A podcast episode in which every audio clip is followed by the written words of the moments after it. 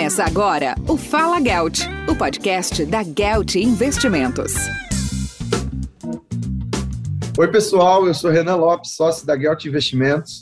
Estamos de volta para mais um Fala Gelt, dessa vez para falar sobre um tema que interfere diretamente os investimentos, a política brasileira. E dessa vez a gente recebe aqui o Richard Beck. Ele é head de Macro Sales, Estratégia Macro e Análise Política da XP Investimentos Acompanha o cenário brasileiro há uma década e trabalhou na Câmara dos Deputados entre 2010 e 2015. Foi assessor na primeira vice-presidência, presidência da Câmara dos Deputados, liderança de partido e na liderança do governo na Câmara dos Deputados, onde criou uma ampla rede de contatos. Se especializa na análise e leitura dos riscos políticos no Brasil. Seja bem-vindo, Richard, ao nosso podcast. Obrigado, Renan. Obrigado aí todo mundo que nos escuta. Falar um pouco desse cenário que desafiador. Né? A gente comentava um pouquinho antes aqui, né? A coisa tá movimentada.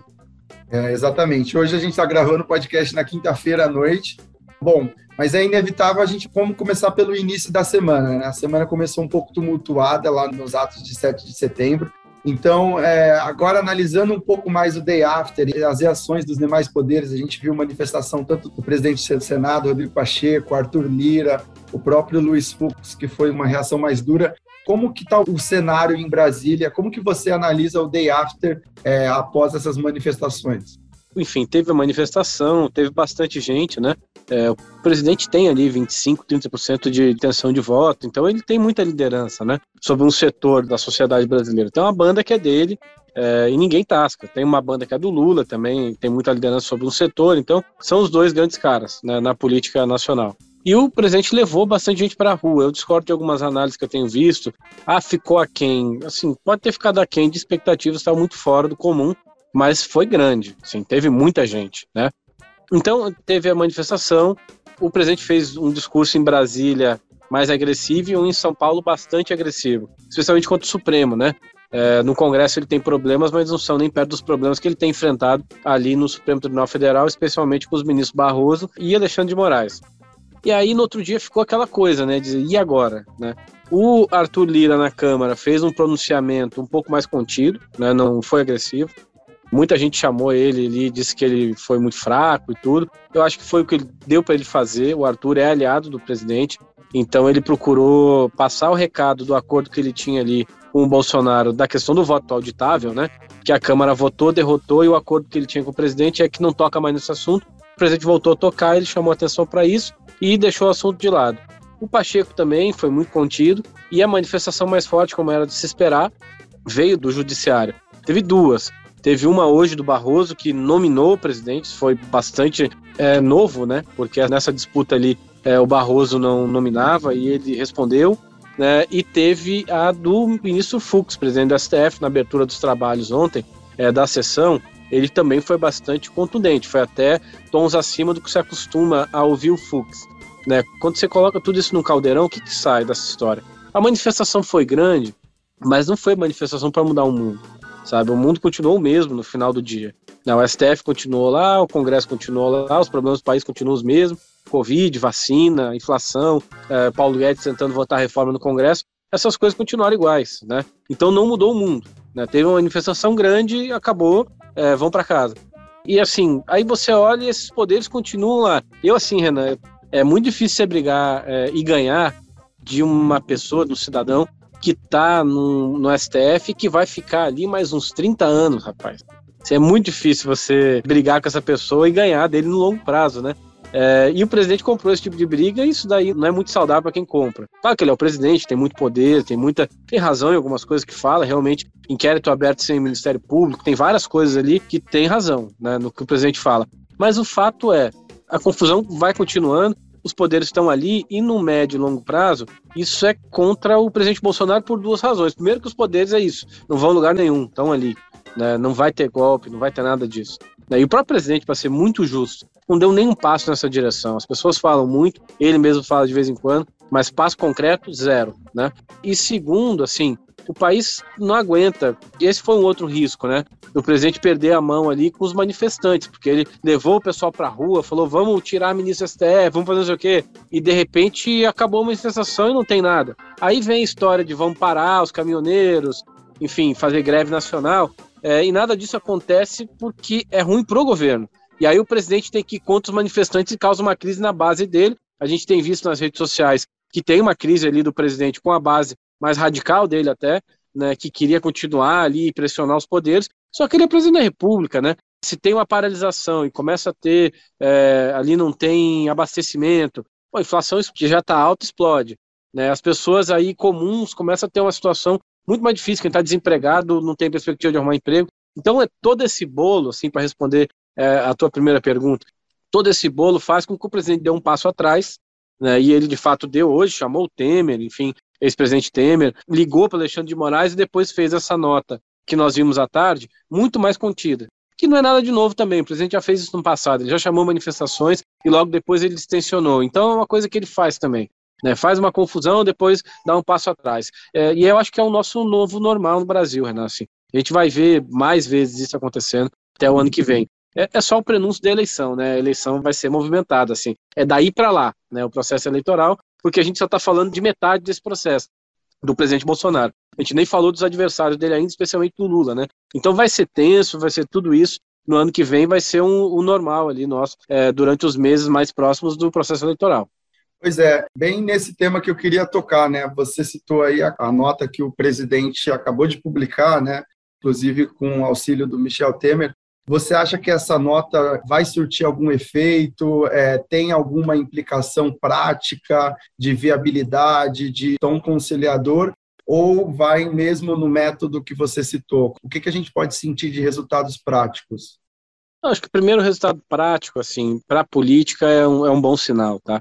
É, porque dá uma distensionada e o pessoal no Congresso começa a respirar, porque quando acontece esse tipo de coisa, começa a ter muita pressão por impeachment, as pessoas começam a falar, eu não acho que vai acontecer impeachment, tá? Eu sou muito cético quanto a isso, porque é difícil de fazer, é feito para ser difícil, não está nem errado. Né, mas é muito difícil de fazer o impeachment no presidente. Você tem que estar numa situação muito ruim, como estava Dilma, para isso acontecer. E não é o caso do Bolsonaro, ele ainda tem lenha para queimar ali. Mas começa a ter esse tipo de conversa. Impeachment, não vai votar nada, o STF não quer mais ajudar na coisa dos precatórios. Né, começa a ter tudo que é tipo de zum, zum, zum, e você não fala do essencial, né? Que é de recuperar o país ali. Você tem um monte de gente que morreu de Covid, né? Você ainda tem que dar terceira dose nas pessoas, você tem que recuperar a economia. A inflação está explodindo, o câmbio tinha batido mais de 5,30. Então, é, você começa a falar de outras coisas que não é essencial. Então, acho que é o primeiro ponto. Você volta a discutir um pouco do essencial daqui a um pouco, né? Que é como é que você tira o país sem rascada que o Covid legou para gente. Né? O segundo ponto é essa distensão com o STF né? Porque eu, eu, até vi esses dias e dei risada, porque é, brincadeira, mas é verdade. Né? A nota de repúdio do Alexandre de Moraes costuma vir em, em, formato de mandado de prisão. Então, toda vez que tem um negócio nele ali, ele vai lá e prende alguém. Né? E aí você vai escalando, porque aí o Bolsonaro fica irritado do outro lado. Aí o Alexandre vai lá de novo, dá mais uma investigação, autoriza mais uma busca. O negócio do Sérgio Reis, do próprio Jefferson, né? É, como nós vimos ali, é isso. Escala a atenção de um lado, o Alexandre vai lá e responde. Né? A, a dinâmica é essa isso também se diminui também a briga ali com o TSE, né, com o Barroso, que é muito importante, porque veio o problema dos Estados Unidos, assim, o, o Trump perdeu a eleição para o Biden e colocou todo o sistema eleitoral em xeque, né? Mesmo os governadores republicanos, aliados dele, é, dizendo que não, que estava tudo certo, ele colocou e muita gente acredita, né, nessa coisa de não, o sistema é viciado, o sistema está ali pronto para dar vitória para X, Y, Z, sei lá para quem. Né? Então, é, você tirando um pouco da pressão por isso, assim, é importante as pessoas acreditarem no processo eleitoral, desde que ele seja limpo, claro, com lisura, né? E é saudável que o Barroso, é, como ministro do STF, presidente do TSE, esteja dando ali mais visibilidade, né? Tá chamando os militares para auditar junto, né? Tá aumentando isso daí, isso é importante.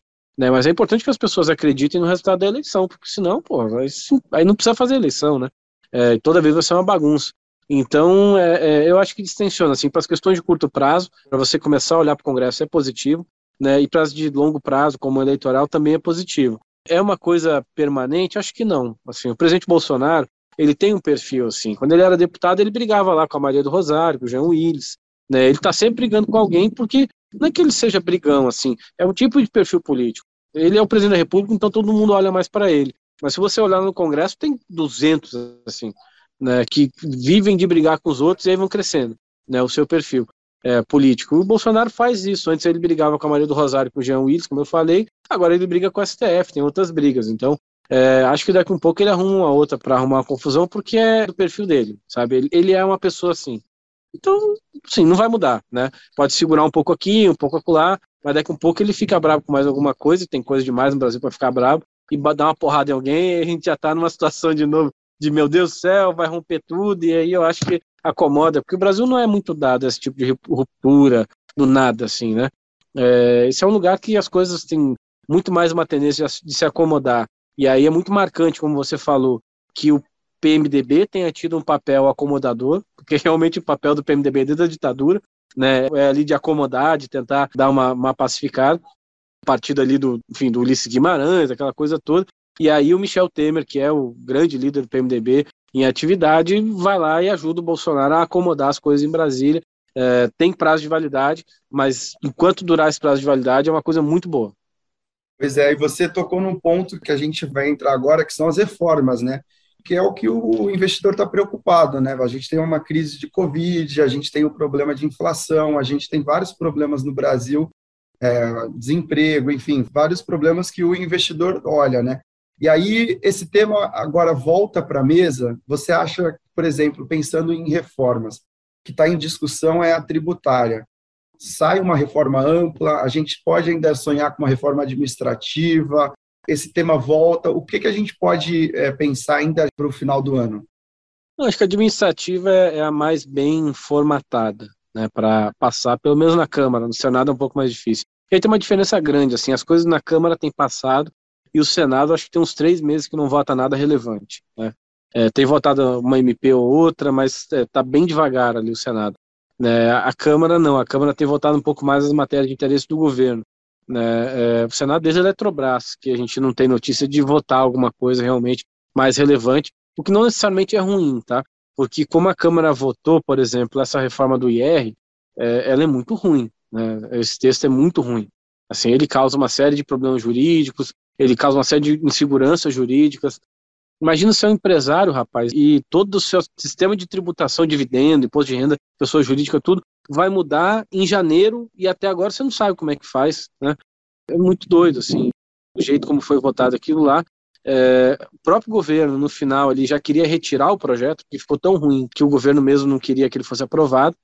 Então, eu acho que esse não vai no Senado e na notícia ruim, não, notícia boa. Né, o problema que você tem, assim, quais são, em termos de reformas, você tem administrativo, o resto tributária está muito picado lá, está é, mal feito. Assim, eu acho que não vai para frente, e não é notícia ruim, não, é, é, notícia boa até que não vá. É, que mais você tem ali? Eu acho que o grande tema do governo é fiscal, né, até o final do ano. É como é que você vai fazer Bolsa Família, casado com precatório, dentro do teto de gastos, respeitando a lei de responsabilidade fiscal. É essa equação que o governo tem que fechar. Então tem que fechar essa dos precatórios primeiro, né? Ela é importante porque abre espaço no teto de gasto. Tem uma conta aí, tá? O INPC, que é o índice lá que dá o, ali o limite do teto, ele tem crescido. A inflação crescendo nesse período é ruim, porque vai diminuindo o espaço fiscal que você tem no teto de gasto. Então tem menos dinheiro disponível no teto de gasto para você fazer programa social. Mas você tem que tirar ali a coisa dos precatórios, que o governo não viu chegando. É, assim, isso é uma coisa que está inscrita no orçamento desde o ano passado, o judiciário já está dando sinais, o governo não se mexeu a tempo, e quando viu tinha uma, um problema de quase 90 bi né, para resolver. Então vai ter que resolver junto com o judiciário e com o Congresso, vai ter que tirar uma parte do teto, fazer lá um parcelamento, não sei o que eles vão inventar, mas o fato é que uma parte vai sair do teto, não tem jeito. Né, para poder ter espaço no teto para essa que é a grande coisa do semestre, é, é o novo Bolsa Família, Bolsa Família 2.0, né, que tem muita briga ainda para ver é, quanto vai ser o valor, o Paulo Guedes quer 300, o Bolsonaro quer 400, o Congresso diz que não vai furar o teto com isso, então ainda tem muito stick puxa nisso, né, tem problema, e depois tem o problema da lei de responsabilidade fiscal, porque é, se você fizer o programa, você tem que indicar né, a receita, a lei de responsabilidade fiscal manda isso, né, e a receita disso era a reforma do imposto de renda, que não está saindo, então você está sem a receita.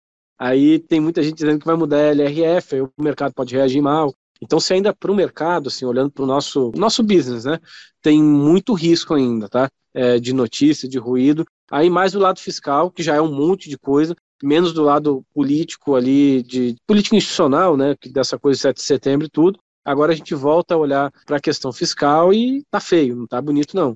Né? O grande problema ali para o mercado é se vai respeitar ou não o teto de gasto.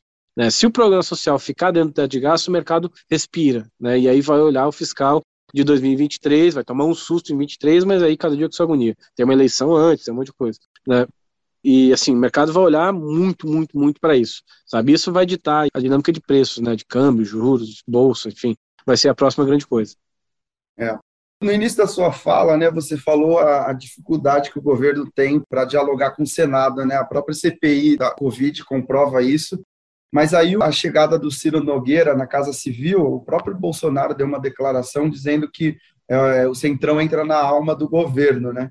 Essa tentativa vai mais em linha de criar uma base para garantir que esses projetos avancem ou é mais em linha para frear impeachment? Como que você enxerga a relação do governo com a, a sua base na Câmara e no Senado? Não, na Câmara é mais azeitado porque o Arthur Lira ele é muito aliado do governo, né? E muito aliado do Ciro Nogueira também. O Arthur Lira tem conservado uma boa relação com o Paulo Guedes, então é uma relação um pouco mais natural, né? É, Câmara e Executivo. No Senado teve alguns ruídos ali. O Bolsonaro é, ficou muito irritado com o Rodrigo Pacheco por causa da CPI. Foi o primeiro grande problema que eles tiveram. O Rodrigo Pacheco foi eleito com o apoio do Bolsonaro, né? E logo eles tiveram esse problema da CPI. Foi o STF que mandou instalar, não foi o Rodrigo Pacheco. Ele estava segurando, mas aí o STF mandou é, instalar e ele não recorreu ao Supremo. Né? Porque não ia adiantar nada recorrer também, mas o normal é recorrer. E aí o Bolsonaro ficou muito irritado, porque ele não recorreu, mas o Rodrigo não quis enfrentar o Supremo de frente. Ele gosta de ter um tom mais apaziguador e não recorreu e a relação azedou bem. Aí teve um outro problema ali em Furnas, porque dentro do projeto da Eletrobras, Rodrigo Pacheco tinha aprovado algumas coisas do nível da reserva de Furnas, coisas ali da região que ele é de Minas, que ele é de perto de Capitólio. Toda aquela região vive em função da barragem né, de Furnas, então é muito complicado. Ele, é uma coisa que é o eleitor tradicional dele. Né, e o governo foi para a STF contra esse trecho do projeto de lei da Eletrobras, que foi para dar uma porrada no Rodrigo Pacheco, não foi para mais nada. Então, teve problema entre eles, esse é o primeiro ponto, então. Segundo ponto no Senado é que tem naturalmente ali mais senadores de oposição. O PT é um pouco maior, né? Você tem ali o Cidadania, tem os partidos que são mais independentes. Então, quando é tema fiscal, dá para você dividir o Senado em um terço, um terço, um terço. Né? Tem um terço que é pró-governo, né? tem um terço que é independente e tem um terço que é oposição.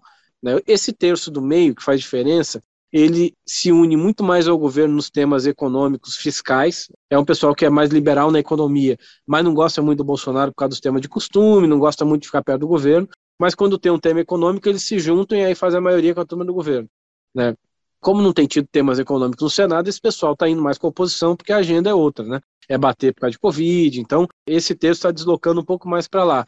É, sim, o Ciro Nogueira foi lá para a Casa Civil, mas assim, eu não vi na CPI teve, para não ser completamente injusto, teve resultado. A gente viu a CPI já bem mais fria, né? Voltou do recesso, a CPI perdeu muito do apelo que tinha é, antes do recesso, né? É, continua trabalhando, continua ali investigando, querendo gente, mas não tem o mesmo apelo, assim, a mesma audiência na TV Senado não tem igual tinha antes.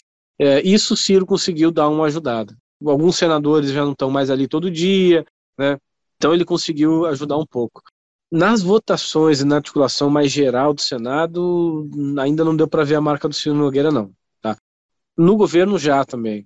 Assim, você tem um. A Casa Civil é um funil, né, Renan, ali do governo. Tudo que se pensa em outros lugares, assim, Paulo Guedes quer um negócio, aí o Marinho quer outro, o Tarcísio quer outro. Né, essas pessoas se juntam para conversar e tentar um acordo na Casa Civil. Né, antes a Casa Civil não conseguia fazer acordo, então era pau do Rogério Marinho com o Paulo Guedes no meio da rua, o Tarcísio entrava no meio, aí o outro ministro vinha e brigava também. Agora não, agora essas coisas elas têm lugar para ser discutido.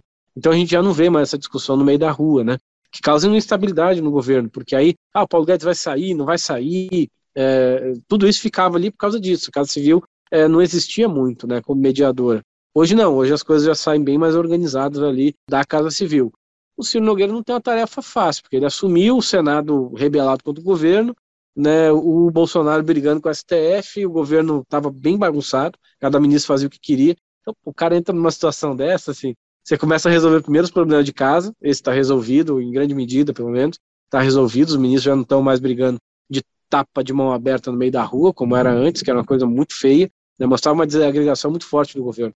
E depois ele vai começar a cuidar dos problemas ali de governo. Ele foi importante nesse movimento hoje de recuo do Bolsonaro, por exemplo. Né? E aí essa articulação com o Senado ele vai tentar ali quando começar a respirar um pouco e sobrar um pouco mais de tempo. Isso aí você precisa falar com muita gente, precisa trabalhar. Não teve ainda uma grande votação no Senado para você testar o trabalho do Ciro, né? Eu acho que já tem alguma coisa ou outra construída, não tem muito, tá? Então no Senado não tem muita marca, mas nas outras áreas tem.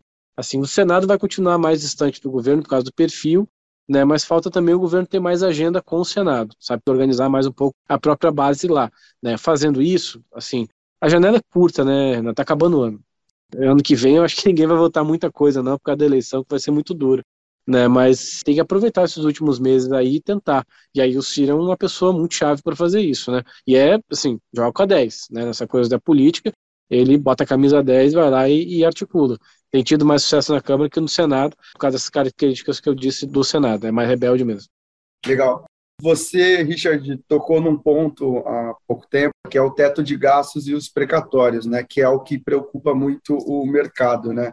Estava é, se desenhando uma saída, né, junto com o CNJ, até junto o próprio Fux estava tentando desenhar uma saída mais paliativa, talvez aí você é, pagar um valor menor, então essa discussão. E aí agora com esse tensionamento com o judiciário, é, esse tema talvez fica um pouco mais enfraquecido, mas agora, né, talvez volte para o jogo, né? Que é a equação que o governo precisa fazer, né? Você tem 89 bi de precatórios, você tem aí uma margem curta para você gastar e você tem aí uma reeleição com um presidente que precisa fazer um Bolsa Família turbinado, um Auxílio Brasil, ou seja, qual lá o nome que ele for implementar. É difícil equacionar, como você disse, a gente já está quase no final do ano, essa solução precisa ser implementada o mais rápido possível, né? E como que você vê agora essa, qual é a saída né, para o governo, pensando em não romper teto de gastos, tá, uma saída para os precatórios e ainda pensar numa reeleição para o Bolsonaro. Isso é possível? É isso que tem que, esse, assim, essa é a grande questão agora, de superar essa coisa da crise institucional tal, é a grande questão. O primeiro passo disso tudo é resolver a questão dos precatórios. A solução do CNJ, o Fux até anunciou na Expo, né, que o CNJ podia resolver, precisava um acordo dos poderes, tá? o Paulo Guedes deu acordo, o Congresso deu acordo, não andou por causa dessa briga Bolsonaro, Alexandre de Moraes, e aí o STF inteiro deu um sinal de esfriamento né, dessa solução. Agora, de novo, enfim, a turma voltando a conversar, é capaz dela andar, só que eu acho que já perdeu um pouco, tá, Renan? É, do ímpeto inicial que tinha ali. Esse tipo de coisa, assim, é normal em Brasília. Apareceu uma solução, você fecha logo, porque senão começa a discutir, os lobbies começam a atuar, aí você começa a ter uma resistência, né? E perder o time dela, dessa decisão. Perder o time e a condição política piorou, né, por causa da briga, enfim, da 7 de setembro, tudo isso.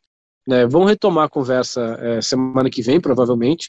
Né, o tempo é contra o governo, né, quanto mais demoram as soluções, pior é, porque você está com o ano terminando. E aí, em Brasília, muitas coisas para resolver num curto espaço de tempo é uma coisa ruim, né, porque as instituições não estão montadas para isso, não é porque o governo é melhor ou pior, o Congresso é melhor ou pior, enfim, as instituições não são assim. Você vota um projeto de cada vez, o governo trata de um assunto de cada vez, então tudo demora um pouco mais. Né? O mercado já foi, já voltou e o governo ainda está começando a andar. Então são tempos muito diferentes.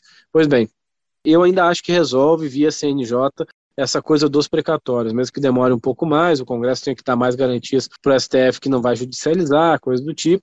Acho que essa é a solução. Se não for essa, tem mais duas à mesa, né? É, uma é votar a PEC que está lá no Congresso, eu acho essa solução ruim, né? Porque você pega uma PEC para tirar um pedaço de, um, de, uma dívida que o governo tem é, do teto, é, você tirar uma parte da dívida, sim, você pode tirar mais outras coisas, né? Então você abre uma janela é, para uma votação que é difícil, porque você precisa de um quadro qualificado, e aí você tem que começar a abrir ali demais e colocar coisas para dentro, jabuti, que chama lá em Brasília, né? É, tema que não tem nada a ver com a PEC original, para ganhar voto no plenário. E aí sai um Frankenstein dali. Né? Sai sempre muito pior do que entra, assim, quando é esse tipo de votação desse jeito. E tem outro ponto, que é uma solução que está se discutindo também, de você votar uma lei complementar que regulamente a Constituição no ponto dos precatórios, e aí você vai lá e tira uma parte. Isso tem uma resistência, né, é, um pouco mais do que a PEC, né, que já está lá no Congresso, é, mas é a solução se o STF disser, bom, não vou me meter, o Congresso tem que resolver isso. Então são os dois caminhos. O caminho mais óbvio, mais rápido, mais limpo é o do CNJ. Não é o melhor, tá? É, é ruim. O governo está deixando de pagar a dívida é, à vista que sempre pagou e está tirando do teto um pedaço, é um negócio esquisito, né? Mas dada a condição que você tem hoje é o jeitinho do dia. Então, é, o jeitinho do dia, o menos pior é o do STF, sim. É, aí você pode começar a falar de Bolsa Família, tá, Renan? É, senão não tem nem o que falar, né? Porque não tem espaço no teto, você não tem o que fazer. Então aí você tem é, dentro desse tema a disputa de valor, né? Você tem isso que eu falei antes do espaço por causa da inflação que está aumentando, o espaço do teto vai diminuir, então você tem menos dinheiro para fazer o programa, né? E tem a segunda disputa de valores também, que é entre Paulo Guedes e Bolsonaro. Paulo Guedes dizendo que dá para fazer até 300 e Bolsonaro querendo 400. Então essa é uma briga, né?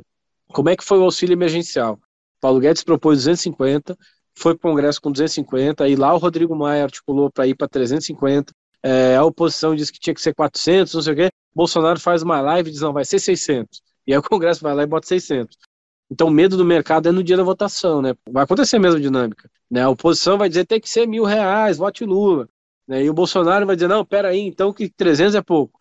Então isso pode causar algum ruído no dia da votação. Então, essa o mercado vai tenso até a hora de votar. Né? Mas, assim, dá para resolver? Dá. Dá para fazer tudo dentro do teto? Dá para fazer, sabe?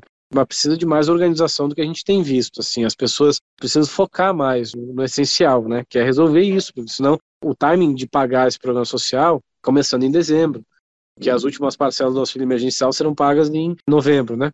Então, assim, as pessoas estão numa situação difícil, né? Se o governo perde o passo e fica meses sem pagar de novo, você vai deixar um monte de gente numa situação muito complicada.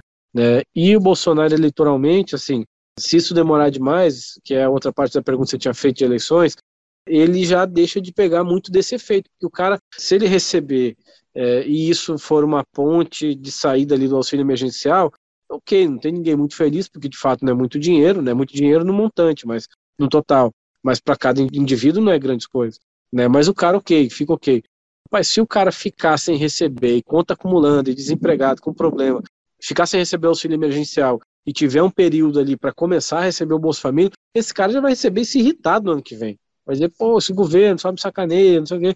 E é impressionante, assim, como as pessoas são pouco informadas, tem baixo nível de instrução, você tem é, um gap muito grande no Brasil nisso, né? A gente, ano passado, na nossa pesquisa mensal, a gente perguntava para as pessoas, assim, em algum dado momento ali, e eu lembro que em agosto, rapaz, do, ali já estava indo para 300 reais, né? Pouquinho adiante. É, monte, a maioria das pessoas que recebiam o auxílio, que declaravam na pesquisa que recebiam o auxílio, diziam que achavam que o auxílio era perpétuo, que o governo tinha resolvido pagar de 600 reais por resto da vida, o cara. Então, esse cara, longe de estar satisfeito, ele está irritado, porque ele está ganhando menos dinheiro e não é para sempre. Né? Por isso que deu essa queda na popularidade do Bolsonaro, enfim. É, isso, as confusões, Estado de Brasília, tudo isso ajuda, né? Mas por isso que deu essa queda grande na popularidade do Bolsonaro de uma hora para outra. Você pode acompanhar ali o calendário do auxílio. Né? Baixou para 300 reais, a popularidade dele baixa. Aí tem aquele gap ali no começo do ano que não pagou nada, a popularidade dele despenca. Né? Então, pô, se o cara receber isso lá no ano que vem, em algum momento, com muito atraso, já vai receber irritado. Então o efeito eleitoral é nulo. Né? É, por isso que o presidente, assim, tem um tempo ótimo para fazer. Tempo ótimo é estar com tudo pronto em novembro. Tem tempo, dá para fazer, mas precisa de mais foco, né, menos discussão de outras coisas, mais foco para resolver isso. É, eu, sendo muito sincero, Renan, não vi o presidente Bolsonaro e não ouvi falar e olho a agenda dele todo dia em reuniões para resolver essas questões de Brasília. Tá? Até agora não esteve, sabe? Não fez reunião para falar de precatório, não fez reunião para falar do Bolsa Família, não fez reunião para tratar desses temas. Então, acho que agora, superada essa crise, ele vai ter um pouco mais de tempo para fazer isso, que é sempre bom, porque a última palavra no fim do dia é sempre do presidente. Né? Então, é dá para resolver, eu acho que resolve, mas vai ser com emoção, porque o tempo está curto. Bom, é, agora entrando em 2022, né? Porque parece que 2022 já começou, né? É, as pesquisas da XP que vocês publicam aí periodicamente já mostra uma grande polarização entre Lula e Bolsonaro, né, sem espaço para uma terceira via. E aí você vê tanto presidente já em campanha há muito tempo, o próprio Lula fazendo as suas articulações pelo Nordeste. Você vê espaço para uma segunda via, está polarizado. como que o time da XP enxerga a eleição de 2022 do ponto de vista de impacto para o mercado financeiro? Olha, Renan, é, assim, eu ano passado brincava, dizia, pô, 2022 chegou antes de 2021. Assim, de tão, que, tão, tão perto que estava a eleição, o assunto estava tão vivo, né? É, a gente mesmo faz a pesquisa, por exemplo, desde maio de 2018, vai para quatro anos agora. Né, e sempre deu o Bolsonaro em cima, sempre deu o Bolsonaro liderando. E essa última, rapaz, de agosto, deu um barulho danado, porque o Lula disparou muito. Aí tinha muita gente querendo entender o que, que é a pesquisa, que diabo é isso que a XP está fazendo pesquisa. Pois é, mas é a mesma pesquisa de 2018, né? E essa pesquisa, assim, em 2018 ela mostrou o Bolsonaro lá em cima, primeiro, antes das outras, muito antes das outras, já mostrou ele com muito mais intenção de voto, depois mostrou ele ganhando a eleição, depois sempre mostrou ele bem. Quando ele teve mal, desceu a popularidade, subiu de novo, como eu dizia agora há pouco, é, e agora desceu porque o momento do presidente não é bom, de fato não é bom. Mas, assim, é, eu ainda acho, aí minha opinião, tá? Eu ainda acho que o Bolsonaro tem mais intenção de voto do que tem aparecido na pesquisa, é, o momento está colocando uma névoa nisso, e o Lula tem menos votos do que aparece na pesquisa. É, infla por quê? Porque o Lula está quieto em casa. Então, o cara que olha para o Bolsonaro, está indo no mercado, Dona Maria está indo lá no mercado todo mês, está comprando menos coisa, aí ela olha para Brasília, o cara está brigando com o Alexandre de Moraes, está falando de voto impresso. É desconectado da vida, né? Aí, para as pessoas de baixa renda que a gente pesquisa, é muito fácil de olhar e dizer, pô, tô aqui no mercado, tô tendo problema para fazer compra, é, o presidente está numa outra agenda, o Paulo Guedes não é, não faz discurso para esse tipo de eleitor, né? E quem é que faz? É o Lula, né? E esse eleitor ele não é ideológico, sabe? Não é um eleitor que tem voto ideológico, é voto do bolso. Né? Ano passado esse mesmo eleitor apoiava o Bolsonaro, votou nele em 2018, então é assim é um eleitor que vota ali de acordo com suas circunstâncias. O que que a gente vê assim? Tem espaço para uma terceira via? Acho que tem, tá? Eu acho que tem mais assim que a média dos analistas, porque tem muita rejeição do Bolsonaro e do Lula, mas tem demais, né? o que você tem é, uma, é, é pouco nome, sabe? Os nomes não são conhecidos, eles não têm bom posicionamento, sabe? Você pega o governador de São Paulo, João Dória, assim, é muito difícil ele fazer um discurso no Nordeste, na região Norte. O cara fez a vacina e conseguiu ter uma grande rejeição por causa da vacina. Foi a primeira vacina. Assim, o Brasil começou a vacinar por causa do Dória. Né, e mesmo assim ele não conseguiu fazer por causa do Butantan, enfim, mas o Dória é o governador do estado, né? ele não conseguiu fazer isso virar um ativo político para ele, virou uma coisa negativa em muitos casos. E não é culpa do Dória necessariamente, né? É a dificuldade que o quadro político apresenta para os pré-candidatos, né? Você tem dois é, ali qualificados e que vão dificultar muito a vida dos outros para ir para o segundo turno, porque tem um, um, núcleo de eleitores duro. Né? É o Lula, que teve preso lá mais de 500 dias e tem intenção de voto. Né? O Lula tem no mínimo 25%, 30% historicamente. Né? As pessoas hoje falam assim, Renan, ah, mas o, o Lula tá grande demais na pesquisa. Mas o Lula foi o cara que passou 46 milhões de votos pro Haddad de dentro da cadeia. Sem microfone, sem nada. Só porque o Haddad dizia que era o candidato do Lula. Muita gente votava no Haddad e não sabia falar o nome dele. Votava porque era o menino do Lula. Então, verdade, é, chamavam tipo, ele de Andrade, né? No, Andrade, no Nordeste, né? Boa, não sabia nem verdade. falar o nome dele. Verdade, mas votavam 13, lá e votavam 13, né? Perdeu a eleição, enfim, o Bolsonaro fez quase 10 milhões de votos a mais, mas, assim, num colégio de 140 milhões de votos, Bolsonaro ganhou por uma margem de 10. Né? Cinco resolvia a eleição para outro lado. Então, não é que foi um passeio em 2018. Né? E o Lula, então, tem voto, porque você passar 46 milhões de votos para um cidadão que ninguém conhece. E, assim, o Haddad desapareceu também depois da eleição, então não era voto dele. Né? Era voto do Lula que passou para ele. Né? Então, ele tem liderança. Né? Tem esses dois. Então, o Lula tem liderança numa grande quantidade de eleitores, o Bolsonaro tem na outra e a briga desses nomes da terceira via é para existir. Né? Eu acho assim, tem espaço para eles. A minha dúvida é que se algum deles vai conseguir despontar e oferecer é, resistência e tamanho necessário ao Bolsonaro e o Lula. Não acredito no Dória, não acredito no Ciro, acho, não acho que sejam nomes para isso. Né? O, o, Dória, o Bolsonaro resolve na direita e o Ciro, o Lula resolve na esquerda. Né? Você tem outros nomes aparecendo, Rodrigo Pacheco, Joaquim Barbosa, tem porrada de nomes por aí, mas nenhum deles, assim, é nome que encanta os olhos. Você olha e diz, não, peraí que esse cara aqui, ele vai explodir de voto e vai passar o Bolsonaro ou o Lula e vai para o segundo turno. Acho que esse nome não está posto ainda, é, não está na mesa, né? Tem espaço para ele, mas eu, eu duvido muito que eles consigam construir, tá? Meu cenário, Lula e Bolsonaro no segundo turno. Quem ganha a eleição, não sei. Mas Lula e Bolsonaro, para mim, estão no segundo turno. Acho que a eleição vai ser dos dois, e aí no segundo turno é, briga, é briga de foice no escuro, né? Aproveitando a pergunta, você acha que o Sérgio Moro, então, está fora do cenário também? Tá fora, tá fora. É. Ele se viabilizou muito, né, Renan? Pô, o cara, ele era o grande cara do país, Sim. a coisa da corrupção. Aí vira ministro do Bolsonaro, sai do governo. Assim, quando ele foi pro governo, ele já brigou com um monte de gente que apoiava a Lava Jato, porque olhou e falou, pô, mas então era partidário. Né? Nem era, mas, enfim, passou essa imagem, Sim. né? Aí o cara sai do governo é, e publica lá a conversa do Bolsonaro com ele, não sei o que, no Jornal Nacional. Aí a turma do Bolsonaro que estava defendendo ele passa a bater, diz, não, peraí que esse cara é traidor. Ninguém, ninguém gosta dele, né?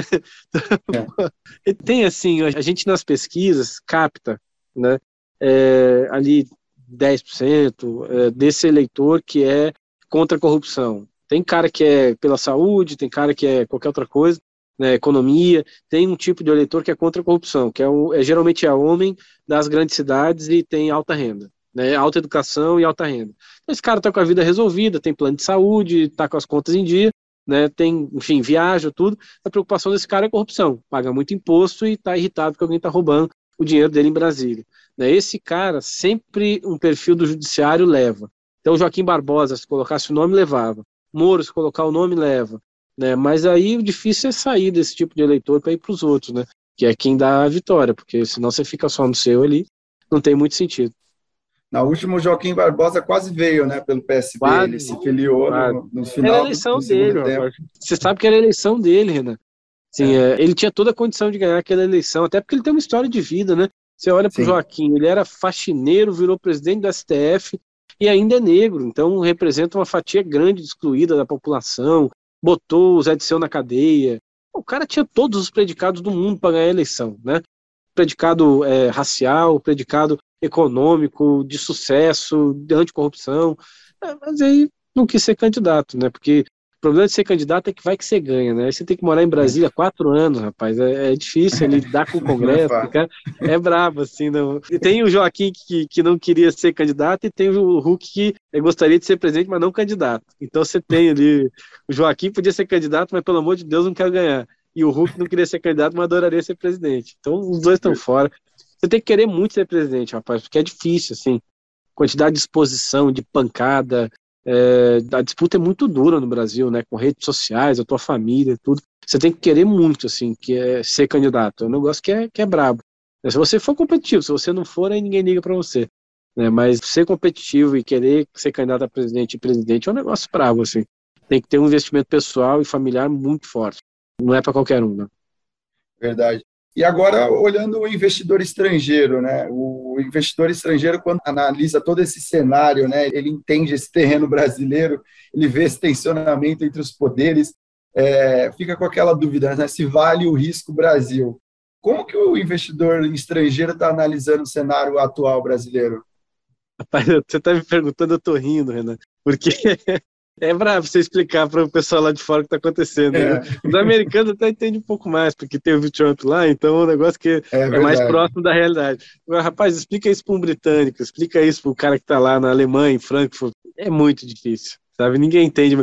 Peraí, mas é o presidente que está chamando manifestação contra o STF. É, é o presidente. Então você explica umas coisas e assim, o investidor lá, o PM, né, que olha mercados emergentes, ele olha Brasil, ele olha Argentina, Turquia, África do Sul, ele olha mercados emergentes, um pouco de Ásia, olha um pouco de várias, Colômbia, né, México, principalmente, que é o maior competidor do Brasil aqui é, na América Latina, é o head de muitas operações no Brasil, é, é o México, né. Então, assim, esse cara ele, é, um amigo até, que é PM na Wellington, lá em Boston, outro dia ele, ele é espanhol, outro dia ele me dizia, diz, cara, que o tempo que eu gasto olhando o Brasil não justifica o que eu tenho de retornos no Brasil. Sabe? Justifica, eu, eu prefiro ganhar menos dinheiro é, fazendo uma operação em Singapura, é, sei lá, no Vietnã, e é muito mais fácil, porque eu vou olhar a taxa de juros, vou olhar o câmbio, vou olhar como é que tá a bolsa, o que, que tá barato, eu vou lá, compro, posiciono e espero. E no Brasil, ele falou, pô, gasto 90% do tempo do Brasil com 10% da minha carteira no Brasil. Então não tem sentido, ele falou, tá muito descasado, né? É, tá difícil, assim, no investidor estrangeiro, afastou bem, você tem entrada tática, né, do que a gente tem visto ali na mesa de operações da XP, porque tem alguns ativos estão baratos, tem alguma disputa nas curvas de juros, né, porque subiu, enfim, começa a fazer sentido. E, enfim, a bolsa, quando cai muito, estrangeiro vem porque está barato, o câmbio está alto, então, assim, é, para eles é positivo. Mas não é dinheiro estrutural, é, é, o fast money, né? O cara vem, opera, tático e espera chegar no nível dele ali que ele acha adequado, vende e cai fora. Né? Fica entrando saindo, entrando saindo. Então é um dinheiro mais especulativo, não é um dinheiro de investimento que vai gerar emprego, aquela coisa toda. Isso daí muito difícil, né? É, a gente não tem visto, assim, sinceramente.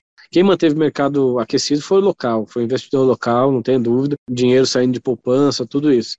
Acho que ano que vem, assim, pode ter algum interesse, né, se as eleições é, apontarem para um final tranquilo, assim, ah, não vai ter contestação de resultado, ganhou fulano, mas você sabe qual é o preço do Brasil. Então, ganhou Lula, o preço do Brasil é um, ganhou Bolsonaro é outro, ganhou o Dória é outro. Né? Aí é mais fácil para o estrangeiro ele precificar e ver o que, que faz sentido ele entrar e ficar com a posição, e casar, deixar dinheiro no Brasil. Né? Eu acho que é mais coisa para o ano que vem, sinceramente. É, não tem muito que justifique. O risco fiscal é, é alto, né, estruturalmente alto, porque o Brasil não fez grandes reformas. Aqui fez a reforma da Previdência. No ano passado, o Covid matou, então ali deu match. O, o que economiza, é, em 20 anos, o Covid matou em um. Foi um grande problema você tem todo esse risco fiscal para resolver nesse ano, e aí quando o investidor estrangeiro olhar e dizer, bom, o Brasil está resolvendo seus riscos, vem o risco eleitoral que deixa o cara um pouco mais cauteloso.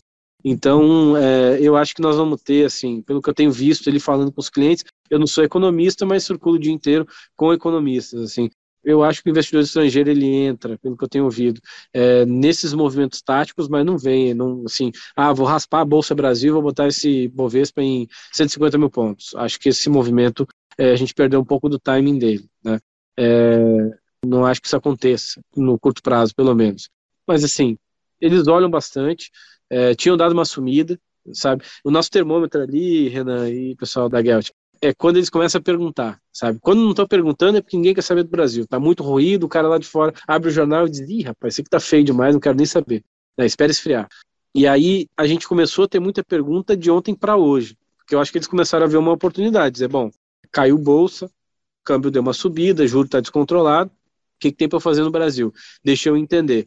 E aí começa a procurar a nossa área de análise política ali na XP e outras consultorias, obviamente, para entender o que está acontecendo no Brasil. A gente recebeu muita ligação essa semana. Então tem algum nível de interesse de nos próximos aí é, meses ter esse tipo de entrada tática, compra, mantém uma posição, quando chegar no preço, vende ela, mas casar com o Brasil acho que é uma coisa mais para quando tiver muito mais claro o cenário fiscal e depois eleitoral do que para agora. Assim, não, a gente não tem esperado isso não. Richard, para fechar o nosso bate-papo, vamos falar um pouco de futuro. É, se tem uma coisa que abala o mercado, é, são as incertezas, né? Incertezas sobre a política monetária, sobre os gastos. É, isso mexe com juros, câmbio, é, bolsa, tudo isso, com certeza, é algo que o mercado não gosta, né? Então, assim, olhando daqui para frente, o que, que a gente pode esperar da política brasileira, olhando assim no curto prazo, o que, que pode vir de agenda, o que, que o, o investidor pode esperar para ter um pouco mais de clareza e poder enxergar um pouco o futuro pela frente? Acho que do lado político, assim, vai ter uma força-tarefa para tentar resolver os problemas fiscais. Né, acho que isso dá para esperar, é uma coisa que deve acontecer, né, com um acidente ou outro, com emoção, como eu disse antes, porque é muita gente negociando muita coisa, então sempre dá um desacordo aqui e outro lá, né? É, vai ter emoção, assim, o mercado vai reagir nervosamente em alguns momentos, vai ter volatilidade para caramba. Mas eu acho que resolve, tá? Os problemas fiscais. Eu não acho que vá ter uma grande grosseria e vão tirar alguma coisa grande do teto de gastos e o mercado vai derreter, sabe? É, você já tem algumas questões econômicas encomendadas, né? Inflação vem alta, o Banco Central vai subir juros ano que vem, ninguém sabe qual é o final, os economistas fazem projeção, mas a verdade é que o que vai dizer é a dinâmica da inflação, né? O que o Campos Neto tem dito. Tem duas preocupações do Banco Central, né? É, inflação e fiscal. É, resolvendo fiscal, ainda fica o problema da inflação, que é mandato do, do Banco Central resolver. Então, é, colocar na meta, enfim vai ter uma eleição ano que vem com juros subindo, então vai ser tensa e, e do lado econômico também. Tem oportunidade, acho que assim vocês aí, assessores de investimento, vão trabalhar muito, né? Porque é, os clientes vão procurar bastante, assim, vai ter que reposicionar a carteira, vai ter que é, rebalancear, vai ter que fazer muita coisa. Porque é isso, o juro vai subir, você vai ter o Ibovespa sendo testado pela política várias vezes, Mas assim, sendo otimista, tá? A gente também não vê ninguém ali no dia a dia querendo explodir o Brasil e dizer, ah, não, vamos aqui meter esse negócio fora do teto, vamos fazer tudo errado aqui, porque é isso mesmo, isso aqui é Brasil, vamos embora.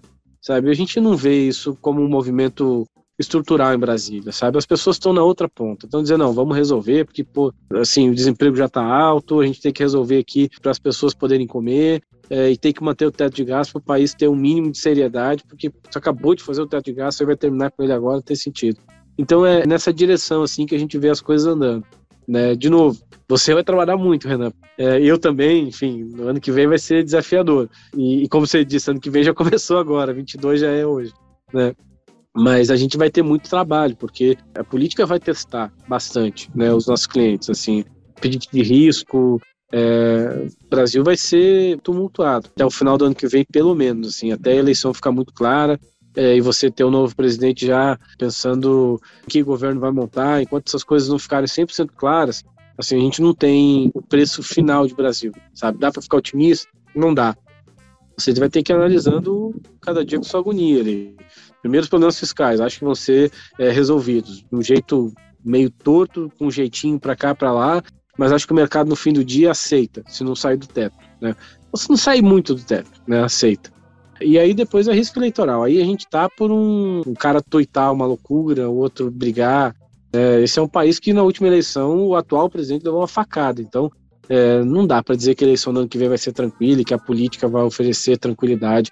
Né? Acho que os nossos clientes vão precisar demais da, que os seus assessores aí ajudem a reposicionar seus investimentos, porque a política vai oferecer desafios para todos nós, para a gente aqui da análise política e para vocês que fazem a carteira dos nossos clientes. Legal, Richard. Só para fechar o nosso bate-papo, eu queria agradecer muito a sua participação aqui hoje, nesse momento tão aí é, da política, né? Um momento importante. Só que antes de você ir embora, eu queria que você deixasse um recado Fala Gelt para os nossos ouvintes. Pode ser um lema, uma frase, algum tema que você leva de inspiração para a sua vida, que você deixa aqui como recado para os nossos ouvintes. Fala Gelt. O recado, Renan, é, acho que todo mundo vai precisar entender um pouco mais e, e, estudar um pouco mais e ler um pouco mais. O Brasil vai exigir isso de todo mundo, né? É muito importante que a gente tenha assessores qualificados como a gente tem na Gelt para guiar os nossos clientes, porque vai ser muito necessário. O Brasil do ano que vem vai ser um Brasil desafiador para todo mundo, para quem trabalha com investimentos e para quem tem investimentos aí na XP e na Gelt.